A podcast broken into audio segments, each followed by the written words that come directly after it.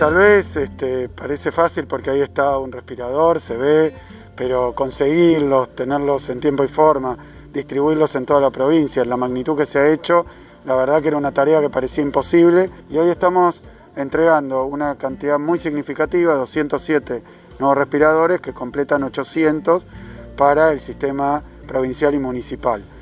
Eh, prontito vamos a estar con 200 más y así terminar ya la meta que nos habíamos puesto y superarla. Mucha entrega de equipamiento, camas, que hoy también se están entregando, este, monitores multiparamétricos, bombas de infusión, todo lo necesario para armar una cama completa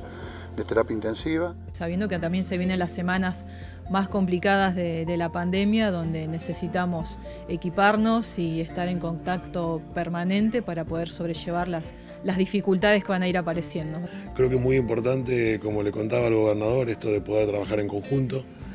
que en este momento que nos atraviesa, que seguramente sea de mucha incertidumbre, de muchas dudas, de mucho miedo también,